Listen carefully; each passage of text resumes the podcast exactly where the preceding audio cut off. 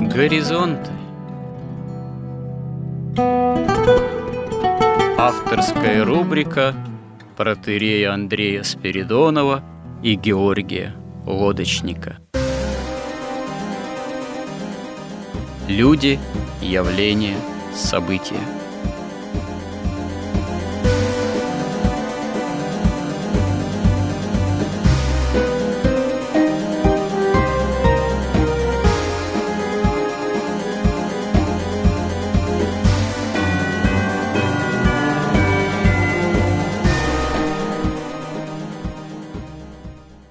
Добрый день, уважаемые радиослушатели. В эфире радио «Благовещение» и в нашей постоянной рубрике я, протерей Андрей Спиридонов, и мой постоянный добрый собеседник Георгий Лодочник продолжаем наши смысловые и словесные изыскания в области христианского миропонимания, понимания того, что происходит в наше время, в наши дни, в современном мире – в окружающем нас мире, и как к этому относиться по-христиански, как стараться жить в таком случае по-христиански. И говоря о современности, мы очень часто говорим о истории, о библейском миропонимании истории, о самой библейской священной истории, потому что понять, что с нами происходит сейчас или что может ожидать нас в будущем, можно только опираясь на истинное христианское же понимание прошлого и самой э, человеческой истории, в которой действует промысел Божий. Последние несколько сюжетов мы, с одной стороны, светили имени Авраама, э, великого еще ветхозаветного праведника, отца всех верующих. И говоря об Аврааме, имея в виду его исход из Вавилона, из тогдашней магической, языческой, халдейской цивилизации, исход, который он осуществляет по прямому повелению Бога, в несколько иные условия обитания что было, видимо, необходимо для того, чтобы ему, Аврааму, стать отцом всех верующих, чтобы стать родоначальником нового народа, который промыслом Божиим должен будет послужить в особенности делу всеобщего спасения, делу того, чтобы пришел истинный Мессия, истинный Спаситель, который является Богом – нашего ради спасения во Христе, ставшим человеком. И благодаря этому не только осуществляется само наше спасение от греха и смерти, как мы понимаем, воскресением Христовым.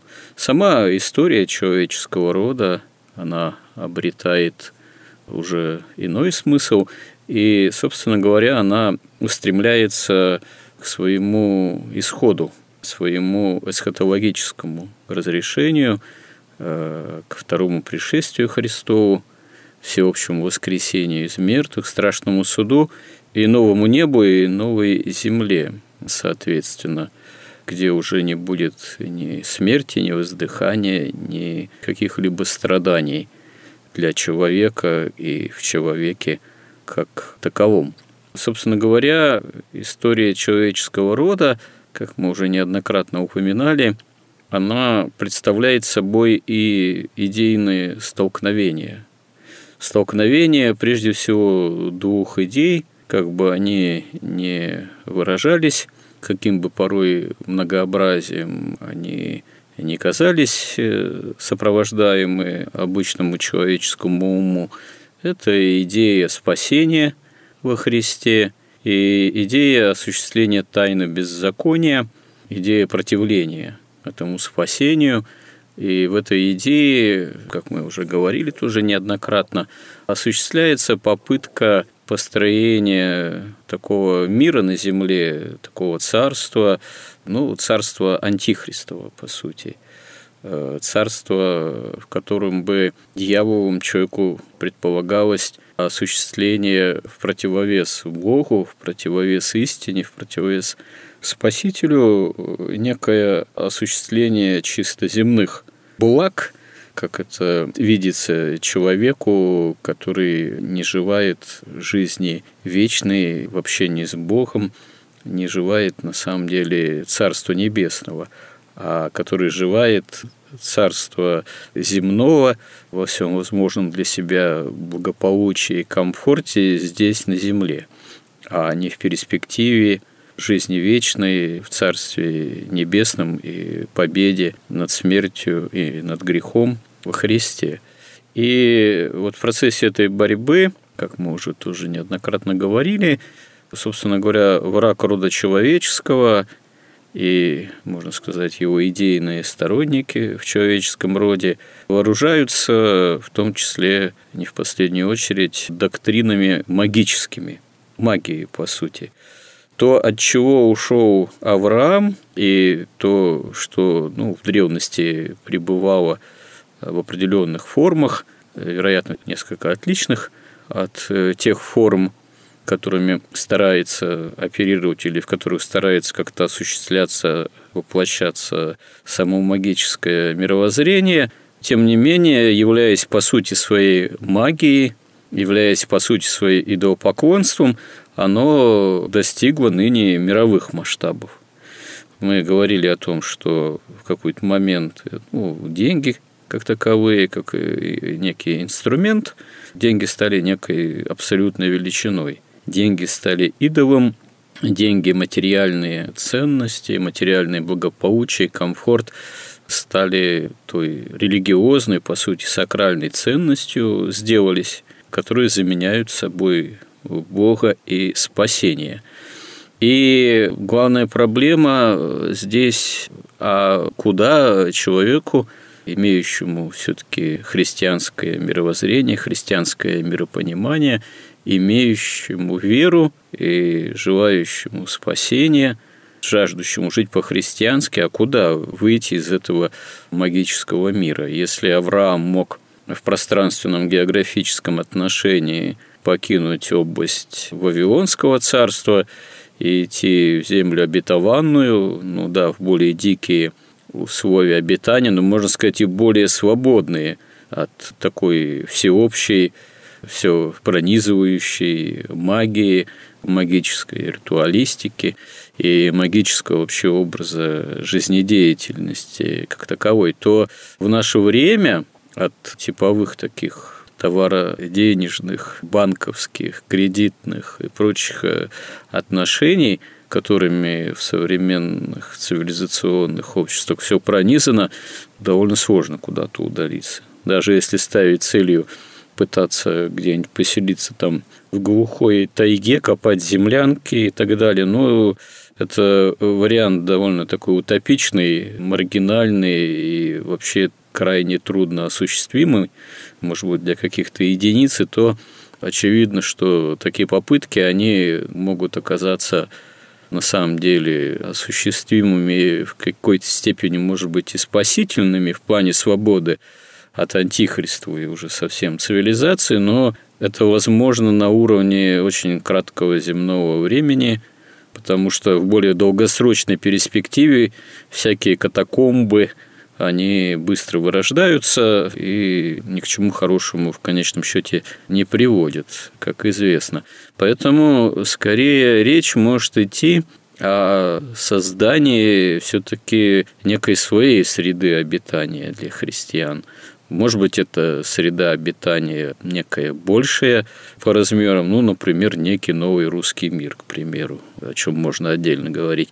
Может быть, это среда обитания в формах жизнедеятельности внутри церковной, то или иное, но тогда церковь должна себя еще в большей степени, видимо, противопоставить цивилизационному миру и иметь некие ресурсы, ну, к примеру, чтобы такую среду обитания создавать. А тут мы в прошлый раз еще коснулись такой темы, что былые это классические отношения, в том числе связанные с сакрализацией магической денежных средств, они уже тоже начинают отходить в прошлое.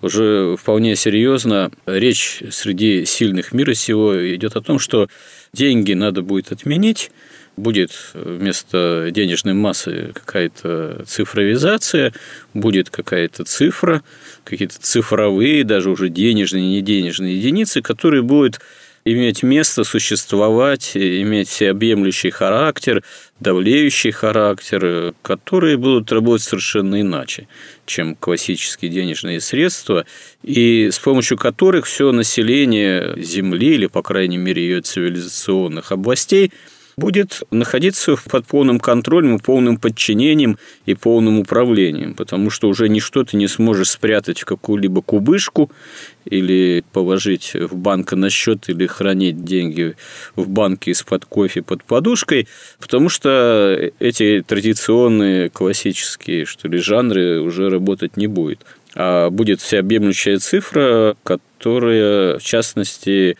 будет иметь еще и такое регулирующее давление и значение, что в зависимости от э, твоего поведения, от твоей лояльности, и даже не просто там какой-то прямой политической, а идейной, которая будет касаться вообще всего твоего образа поведения, вплоть там до исповедания, так сказать, прав каких-нибудь меньшинств, или, напротив, если ты будешь этому как-то противоречить, то твой денежный счет, твое благополучие может э, резко начать сокращаться именно по одной этой причине.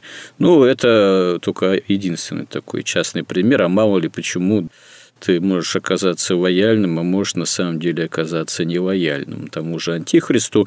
И в таком случае ты не просто будешь находиться под неким идейным контролем, и твоя свобода будет находиться под полным контролем и ограничиваться тем или иным образом – а сам образ твоего существования, твое благополучие, твоя некая сытость или, напротив, отсутствие ее комфорт или отсутствие чувства комфорта будут вот прямо зависеть и регулироваться от твоего статуса, статуса твоего поведения, статуса твоего мышления, статуса твоей всецелой идейной лояльности или нелояльности как таковой. Ну, то есть это можно вполне, как мы уже заглавили, назвали, назвать электронным концлагерем, который, оказывается, увы, не за горами, вполне возможно, для большой части человечества. Продолжим разговор на эту тему о том, что можно этому противопоставить, как с этим бороться, как современному христианину можно будет этому оказаться непричастным или как от этого спасаться. Помимо того, что у нас прямая задача остается осуществление самой христианской жизни и спасения во Христе. Современному христианину надо, во-первых, спасаться в церкви, потому что церковь, она на земле воинствующая, на небе торжествующая, а вне церкви там, как известно, ад в разных формах процветает. И вне церкви, конечно, никакого спасения нет.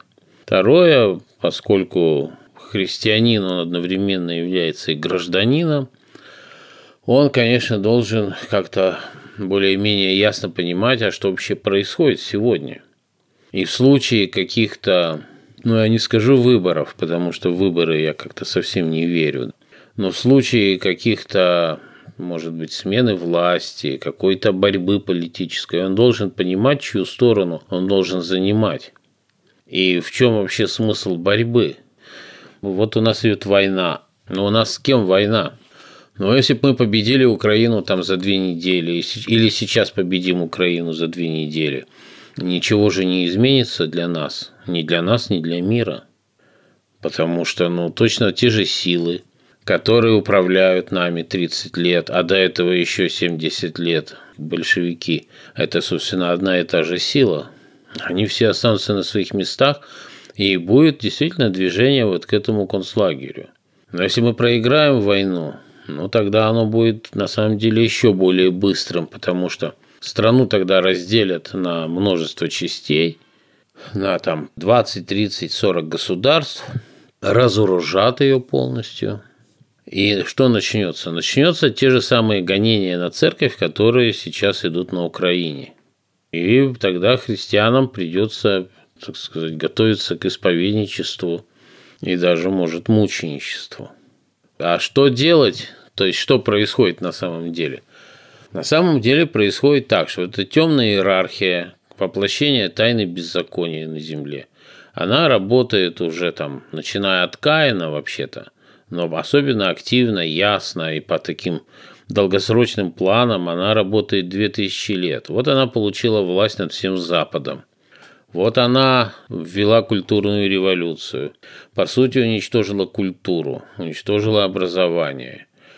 Науку изъяли из контекста богословия, встали, вставили в контекст магии. Наука вместо того, чтобы, как писал, ведь Маркс прямо об этом писал. Он писал, до нас философы объясняли мир, а наша задача его изменить. Ни один философ, ни одна религия никогда не ставила задачу мир изменить, созданный Богом. Она всегда ставила задачу его понять и начать следовать воле Бога и восстановить гармонию в мироздании, по крайней мере, у нас на Земле, в нашем мире. Или там вот спастись, найти путь спасения. Причем вот эти структуры, они действуют как? Они же тайные, они все сокрыты, они создают сетевые структуры, где они друг друга знают, а о них никто не знает – не обязательно они занимают высшие посты там где-то в государстве или в церкви. Но они все равно проникают на какие-то важные посты, где готовят важные документы, где подбирают кадры, где как-то определяют политику. И поскольку они работают, подчиняясь единой воле, и работают совместно, они в значительной степени контролировали и Советский Союз, и сейчас контролируют всю нашу страну. Мало того, например, Центральный банк и Министерство финансов, они уже прямо в наглую работают против страны, да, открыто. Это уже понятно, ну, каждому, не знаю, у кого есть калькулятор, и кто может на нем считать. Потому что идет война, и война идет, она внутри страны идет, и эта война обостряется. Поэтому всем понятно, что нужно сделать. Во-первых, надо понять, с кем мы имеем дело. Мы имеем дело вот с духовной тайной, жесткой иерархией, воплощение тайны беззакония на земле. Что видимая их часть – это банковская система, что основа, на которой они держатся – это ростовщичество, судный и частный процент. С помощью его они концентрировали власть. Мы говорили, что с помощью вот ростовщичества и капитализма они обрели уже фактически власть над большей частью мира – у них самая сильная армия, у них самые сильные СМИ, у них все вот эти пропагандистские институты, типа Голливуда, его уже нельзя назвать там кинематографом, потому что это одна из как и Ленин говорил, что для него было важно очень кино и цирк, то, что понятно людям, значит, это все надо использовать в качестве пропаганды и промывки мозгов. Сейчас они, получив эту власть, и через кризисы, преобразовав свои вот эти цифры, абстрактные цифры натурального ряда чисел в реальную собственность, они владеют большинством производств, ресурсов, земли, ископаемых они владеют. Им уже не нужно вот это вот продолжать повышать производство, производительность труда, там, какое-то благосостояние людей, потому что это была просто замануха. Они объясняли, вот смотрите – как хорошо кредиты приводят к тому, что мы строим новые заводы, вы получаете новую одежду, новые машины, кухонные всякие комбайны, как у вас улучшается жизнь. Но как побочный эффект вот этого захвата власти стало очень много людей. Сейчас они, имея власть, у них уже нет необходимости развивать производство. Они его начинают сокращать. Они вот все эти экологические программы, вся эта борьба за климат, это все для того, чтобы обосновывать и постепенно сокращать, затруднять производство, чтобы мир становился беднее, чтобы все-таки получить полную власть над миром, чтобы пришло к власти мировое правительство. А поскольку многие сопротивляются, включая там и Китай, и Россию, и арабский мир, и Индия, многие не хотят стать вот частью этого электронного концлагеря, по крайней мере, под властью вот там англосаксов. Поэтому они говорят, но если вы не хотите добровольно принять нашу власть, наше мировое правительство, мы погрузим мир в хаос, мы разрушим производство, торговлю, логистические цепочки, начнутся эпидемии, тем более у них уже есть лаборатории, они их эти эпидемии насылают.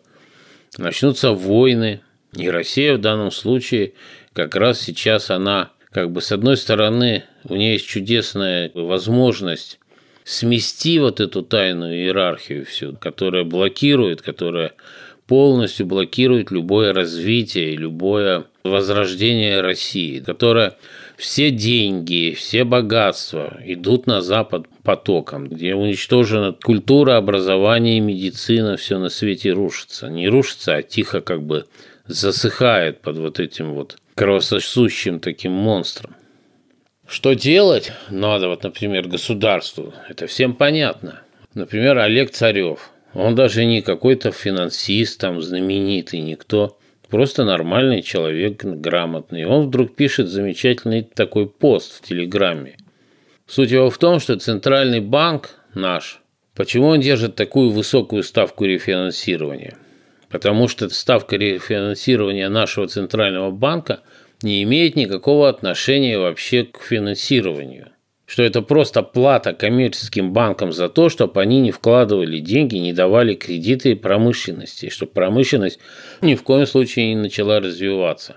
Потому что в любой кризис, как только там в 2014 году, как только против нас вводят санкции, значит, снимается конкуренция с западным производителем, открывается возможность производить эти товары здесь – что делает Центральный банк? Он сразу до небес, там 20%, 16% поднимает вот эту ставку рефинансирования, ключевую ставку. Что происходит? Во-первых, ты должен дать тогда какой-то компании, если у тебя ставка 16%, ты должен дать по 30 или хотя бы по 25, чтобы учесть там все риски. Но ни один бизнес не сможет вернуть такой процент. Тем более, если это длинный проект, там 2-3-5 лет окупаемости. Значит, он, во-первых, не примет этот проект. Что делают банки? Они кладут все свои свободные деньги на депозиты Центрального банка Российской Федерации. Он им платит эти 16% годовых, или вот сейчас 7,5% годовых им платит. Откуда он платит их? От Министерства финансов. Из наших налогов. То есть просто наши налоги, бюджетные деньги перекачиваются в коммерческие банки, им дается плата за то, чтобы они не финансировали нашу промышленность. Там сельское хозяйство, производство, наука, чтобы они держали на голодном пайке всю нашу экономическую сферу. И все это пишет кто? Простой, сравнительно, ну, с точки зрения какой-нибудь науки, экономики, простой руководитель там региона на Донбассе, Олег Царев – то же самое пишут все нормальные там экономисты, такие как Валентин Катасонов. То есть всем это все понятно. Всем понятно, что нужно, что сделать. Первое, мы же уже говорили, что вот наш мир – это мир воплощения идей в реальность. В нашем государстве нет идеи. В нашем государстве поэтому нет идеологии. Поэтому, когда президент подписывает указ о традиционных русских ценностях российских, они оказываются и нетрадиционные, и не российские, а просто в чистом виде какие-то масонские, оккультные. Значит, с чего мы должны начать? Мы должны начать с того, чтобы вернуться к национальной идее. Национальная идея наша – это исполнять миссию удерживающего до второго пришествия Иисуса Христа. То есть наша миссия как раз не давать препятствовать установлению мировой власти, мирового правительства, вот этого электронного концлагеря. Да, это наша миссия, возложена на нас Богом. Мы утратили веру благодаря там, идеологической, можно сказать, диверсии Петра Первого. Мы попали под власть вот этой тьмы, но мы из нее никогда не выберемся. Понимаете, вот в 20 веке Иосиф Сталин, он явно видно было, он боролся. Он боролся с этой вот тайной сетевой структурой, вот этой магической. Он позволял им, он их вынудил друг друга садить в тюрьмы, расстреливать, писать доносы. За это его там ненавидят. Но все равно, пока не пришла война, пока война не уничтожила вот этих истинных ленинцев, пока не пришел вот русский народ и не победил Гитлера, у Сталина не было полной власти, так же, как сейчас ее нет у Путина. Война помогла ему ее обрести. Но поскольку Сталин опирался даже непонятно его цели, что он хотел. Он за власть боролся, за страну боролся. Что он хотел сделать, непонятно абсолютно. Знаете, я замечу со своей стороны, здесь главное, можно сказать, историческая некая тайна и парадокс, что, безусловно, Сталин создал определенную систему, и боролся он за власть именно создавая новую какую-то имперскую там, не знаю, безбожную или какую социалистическую, идейно-прокоммунистическую систему. И да, он ее, в принципе, создал. И эта система даже победила во Второй мировой войне. Вот. Благодаря силам, крови, исторически, прежде всего, русского народа, это даже сам Сталин там в неких речевках, так сказать, своих здравицах э, признал высказал признательность русскому народу, как известно. Но система-то системой, а как это часто вообще в России или русской или истории, вообще в истории бывает, она почему-то оказалась очень сильно зависимо от личности самого вождя.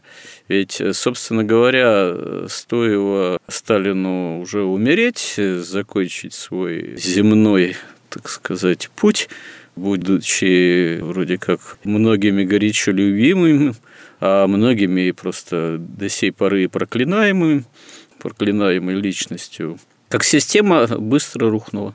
Причем э, к этому привели ближайшие же соратники вождя. То был вроде, несмотря на такую кровавую войну и такое нашествие, фактически экономический подъем, то при преемниках начался все-таки спад, началось загнивание экономической системы, началось идейное ее истощение. Идейный тупик стал очевиден в течение ближайших десятилетий, и закончилось это все распадом Советского Союза, как мы знаем, и идейному, прямому идейному подчинению, собственно говоря, западной потребительской идеологии. В чем тут действительно заковык-то, в чем парадокс? Боролись, боролись, создавал он, создавал тот же Сталин, как верный ленинец, так сказать, в свою очередь, там Сталин от Ленин сегодня, как вы заметили, фактически убрал с исторической арены саму-то Ленинскую гвардию, хотя вроде в нее тоже входил. Но все равно это все закончилось э, крахом. Что главной причиной послужило? Само безбожие или еще какие-то конкретные исторические причины все-таки? Ну да, из этого мы и должны извлечь свой главный урок. Сталин в этой борьбе опирался не на богословие и не на христианство. Он построил систему, которая держалась на его личной власти. Ведь одновременно, фактически с этой же мировой, так сказать, сетевой структурой магической боролся еще и Гитлер – Гитлер, он в Майканфе, он писал все задачи, что ему надо дать свободу Германии от чего? От той же самой финансовой мировой олигархии, которая представляет видимым образом вот эту невидимую тайную магическую сеть. Он же с ней боролся. И он же еще написал, что нельзя победить сатану средствами сатаны. Но это он писал, когда он был там офицером молодым, когда он еще не был у власти. Когда он пришел к власти, он именно начал бороться – с магической системой средствами магии. Христианство он считал, что это полезный такой институт для управления народом. Сам он не верил в это ни во что. Но он верил в магию, и он там искал Грааль, он там у него куча экспедиций, он с какими-то магами общался. Он пытался магией победить магию. Но, как известно из Евангелия же, если Вельзеву будет изгонять Вельзеву силой князя Жебесовского, то не устоит дом его. Поэтому что произошло? Гитлер просто самосатанел, и он тоже проиграл. И Сталин проиграл, потому что он сколько лет он правил? В 45 году он власть получил, в 53 умер, 8 лет. Умер он или, скорее всего, его убили, значит, это уже не, не суть важно. Но это немножко спорный тезис, что он власть только в 45-м получил. Ну да, можно говорить, что всю полноту власти он думает, что получил. А до этого была борьба, порой довольно ожесточенная. Да, до этого он боролся, он не мог делать то, что хотел. Он получил абсолютную власть после войны или там, может быть, году в 42-43 во время войны. За 8 лет он, он что, ни преемника не оставил, ничего даже непонятно. И что после его смерти вернулась даже сетевые структуры, скрытые ячейки, все открылись и снова пришли к власти. Они к власти пришли, Запад подождал, ну не Запад, а вот эта мировая тьма, скажем так, подождала, пока прошло три поколения насильственного воспитания русских в марксизме, ленинизме и материализме и дала команду, что все пора сдавать, этот СССР. И как его сдавали? Кто его сдавал? Сейчас уже куча материалов, совершенно очевидно. Его сдавала КГБ. Потому что, опять же, вот эта вся мафия, ну это не мафия, это духовная иерархия, они блокировали производство товаров народного потребления, во-первых. Их производили цеховики. Цеховики зарабатывали огромные неучтенные деньги.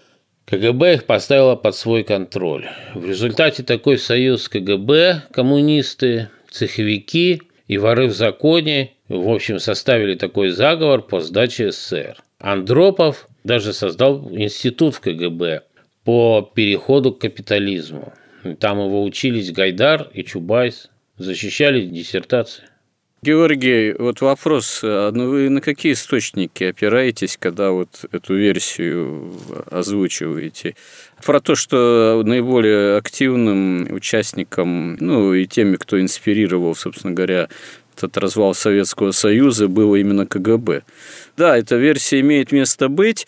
И я не думаю, что мы до сей поры имеем какое-либо исчерпывающее задокументированное исследование на этот счет. Есть просто разные, видимо, на этот счет исследования современных писателей, там, публицистов, журналистов, но это все-таки скорее определенная версия, как мне представляется. Верхушка, как указывают некоторые современные журналисты, публицисты, Безусловно, что верхушка тогдашнего КГБ, вплоть до долгое время возглавляющего КГБ Андропова, потом генерального секретаря и почившего перед перестройкой за пару-тройку лет, это да, это таким общепринятым уже считается достаточно мнением, и якобы Горбачев там был ставленником тоже Андропова. Там Шеварнадзе, Яковлев явно совершенно. Да, но вот э, вы говорите, что это такое было явление довольно, ну, как сказать,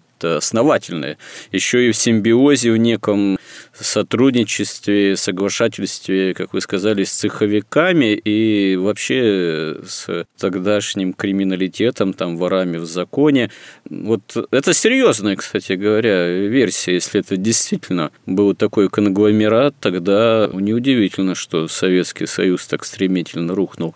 Но насколько эта версия действительно является такой вполне задокументированной и достоверной? То есть вот на какие источники вы все-таки опираетесь? Потому что это очень такая версия, это не пустяшная, скажем так, в отношении нашей недавней истории.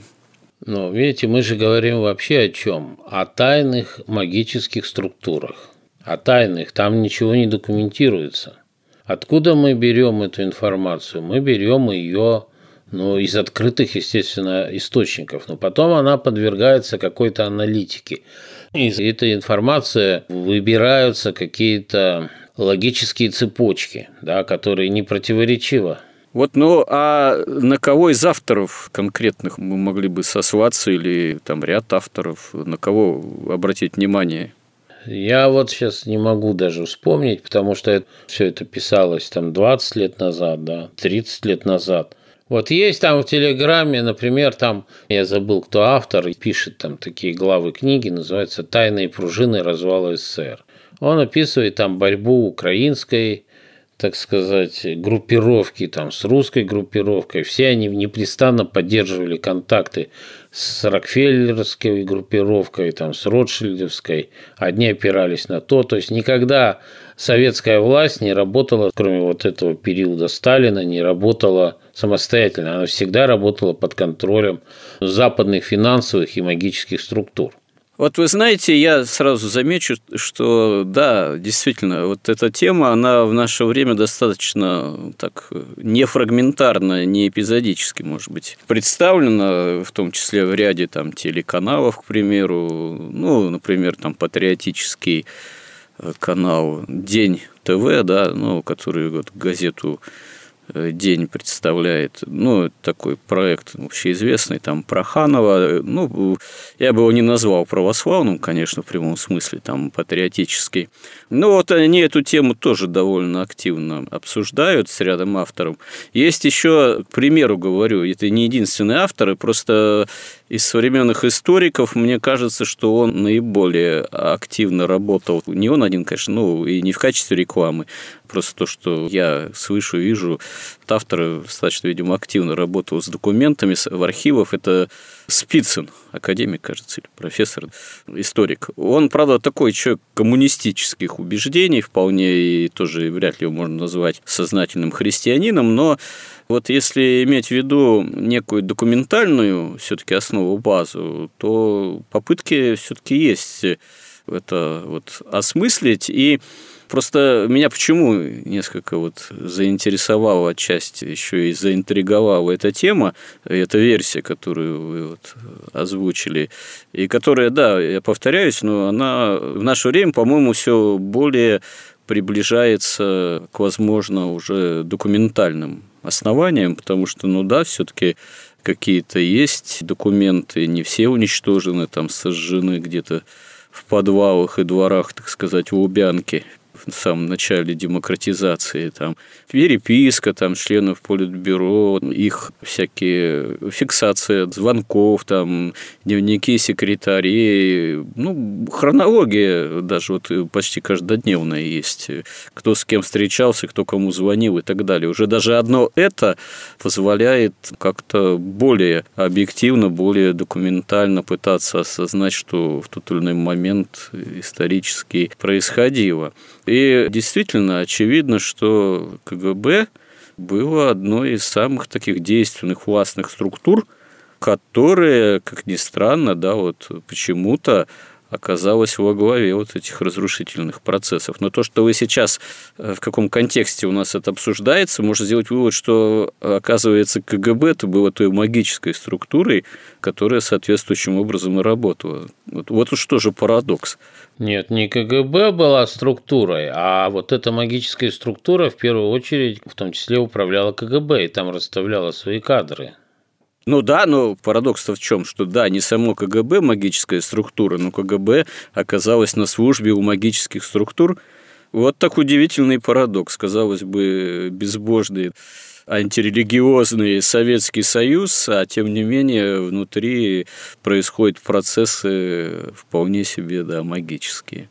Вот даже если мы посмотрим на историю, видно же, что все шло по некоторому плану что были определенные объяснения для народу, которые совершенно не соответствовали тому, что власть делала. Например, вот это смешное ГКЧП. Но в реальности оно вообще-то, если бы КГБ подчинялось вот этому ГКЧП, ну, оно бы завершилось бы блестящим успехом, без всякого сомнения. Но это уже говорит также о том, что уже КГБ не поддержало это ГКЧП. Это какие-то были силы, какие-то там энтузиасты. Я совсем не на стороне ГЧП, но видно, что основные силы уже внутренние, вот основные рычаги власти, они уже приняли все решения. И с Горбачевым, и с Ельцином. Я уже был тоже в сознательном возрасте, когда это ГКЧП, так сказать, еще молодой человек, конечно, но я прекрасно помню, что сами члены этого ГКЧП, они вообще не производили серьезного впечатления. Так вот, переворот э, власть не захватывает. Такие люди, это, ну, как-то выглядело анекдотично, как какая-то плохая клоунада, по сути. Но самое главное, если бы вот эти декларируемые задачи и цели по переходу, по отказу от коммунизма, от безбожия, от вот этой вот совершенно не конкурентоспособной вот формы собственности к переходу к частной собственности, как бы к развитию как-то государства, к переходу там развитию промышленности. легкой, которая обеспечивала бы нужды там людей и там сельского хозяйства, тогда зачем нужна приватизация? Зачем приватизировать то, что создано народом, то, что не просто народом, а народом, который ведь весь 20 век а народ русский провел почти там в нищете. Все создано из последних сил, то, что имеет общественный характер производства, зачем нужно было приватизировать? И мы видим, что ни одно приватизированное крупное предприятие не стало лучше работать.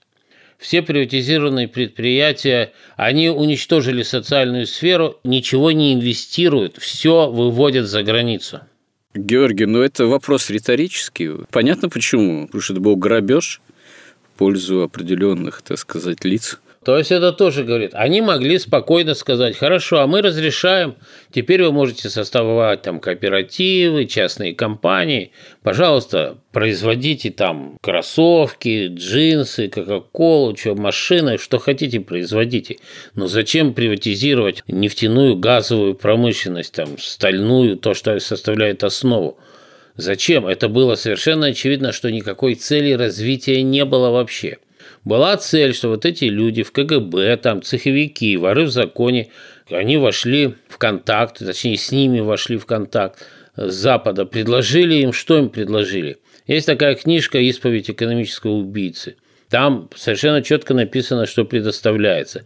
Предоставляются гарантии на несколько поколений вперед, что вы будете жить, вас не будут превращать в служебных рабов в этих людей, да, вас не будут утилизировать, вас не будут загонять в концлагерь, вы будете жить всегда хорошо, мы как бы берем вас вот в эту тайную элиту земли. Но за это вы должны сделать что? Поставить крест на собственной стране, на собственном народе. То есть вы должны, во-первых, всю вот эту промышленность, основную, сырьевую, подчинить нам, ну или вам, то есть они, вот эти все наши олигархи, они скорее всего, они просто декорация. В реальности все принадлежит не им, а тем, кто сдал этот СССР. А может быть, еще им принадлежит только часть, а основную часть они просто отдали во власть вот этой мировой финансовой олигархии. Поэтому все деньги выкачиваются за границу. Вот у нас до войны, там в худшие годы выводили 90 миллиардов долларов в год за границу. Во время войны вывели 232 прямо после указа Путина запретить вывод денег за границу. 232 – это сравнимо это у нас весь там золотой запас, все ЗРВ наши составляли 700 миллиардов, из них 300 тут же украли.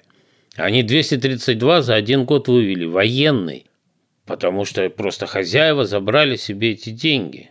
Такие, понятно, что они ставили себе эту цель, никакую другую. То есть они сырьевую промышленность оставили, перевели ее в свою собственность, а всю промышленность, которая могла конкурировать с Западом, они просто уничтожили. Часть предприятий скупалась и разорялась, часть просто ставилась в такие условия, что они разорялись. Потому что такие таможенные пошлины и налоги, у нас таможенные пошлины были такие, что что совсем невыгодно было ничего здесь производить. Выгодно было все покупать. Все налоги наши, весь этот НДС, за налоги на зарплату, у нас там уходит на налоги от 50 до 70 процентов всей добавленной стоимости на производство. Спекуляции, пожалуйста, вообще были без налогов, потом ввели 13 процентов. Если вы спекулируете на бирже, вы платите 13%. Если вы производите что-то полезное, вы платите 70%. И вы должны конкурировать с западными компаниями, у которых совершенно другое налогообложение и другие тарифы. Георгий, у нас, к сожалению, уже и время-то подходит к отцу эфирное. Но вот эта картина, можно сказать, социально-экономического идейного пленения, о которой вы говорите, она, собственно говоря, эти 30 лет то и осуществлялась. Правда, осуществлялась последние, может быть, там годы, ну, в общем-то, начиная с нулевых, там худо-бедно, с попыткой сопротивления внутреннего этому всему, попыткой некой суверенизации России по отношению именно вот к западной цивилизации. А сейчас, о чем мы тоже и повторяем и говорим с этими событиями военного характера, на Украине, гибридной, прямой, какой угодно войны России с Западом, вопрос-то уже встает ребром. Что надо переходить-то на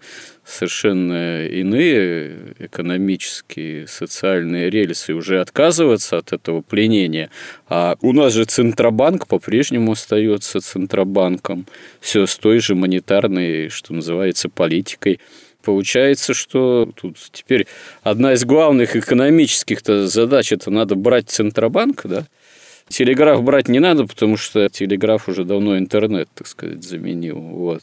А банк остается Центробанк Центробанком. Это вообще, как известно, инструмент даже не российский, а западный, именно инструмент западного экономического подавления внутри нашей страны. Что, мы уже находимся в состоянии войны фактически с Западом, а Запад э, по-прежнему этот инструмент имеет вполне себе действенным у нас. Э, я уж не говорю, что идейная составляющая по-прежнему остается не вполне ясной внутри нашего царства, так сказать, государства и общества. Так что делать-то?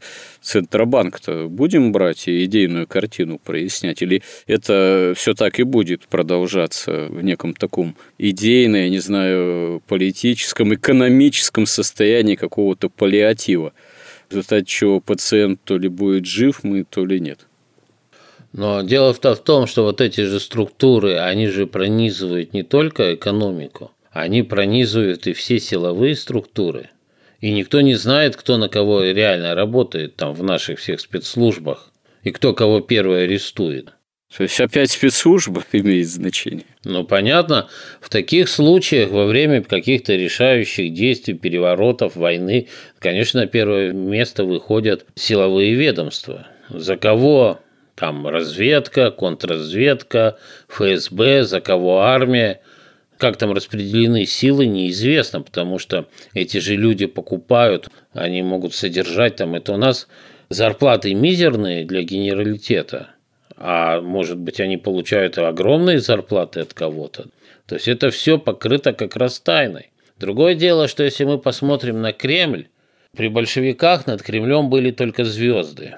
Сейчас звезды и кресты. Но вот сейчас такая позиция, что должны остаться либо только звезды, либо только кресты. Это в буквальном или переносном смысле? Или в том, в другом? И в буквальном, и в переносном, потому что это символы, проявленные символы видимой и невидимой борьбы невидимого мира. Поэтому наша задача, чтобы остались только кресты. Ну что ж, я думаю, как к этому подойти и что же все-таки делать, э, чтобы это осуществилось, мы еще, наверное, продолжим разговор в следующих наших передачах, несмотря на, скажем так, некую конспирологическую составляющую – этих тем, которые, может быть, не всем может нравиться, вот, но что поделаешь, э, таковы реалии, которые, в свою очередь, в себя все это также включают. Ну, а мы все-таки будем стараться оставаться именно на э, христианских позициях, к этим реалиям тоже обращаясь, э, стараясь не устрашаться, стараясь не сомневаться – что называется, в промысле Божием, потому что в любом случае, если с нами Бог, то кто против нас? Конечно, исторические эпохи, исторические перипетии порой скрывают себе и имеют э, катастрофические проявления для отдельных царств, народов, государств, обществ, но при всем при том, все равно истина во Христе – она непоколебима, потому что во Христе нет ни тени перемены. Спасибо всем, кто был с нами и остается с нами, кому интересны эти наши разговоры и кто нас всячески поддерживает. И храни всех Господь. Горизонт на радио Благовещение.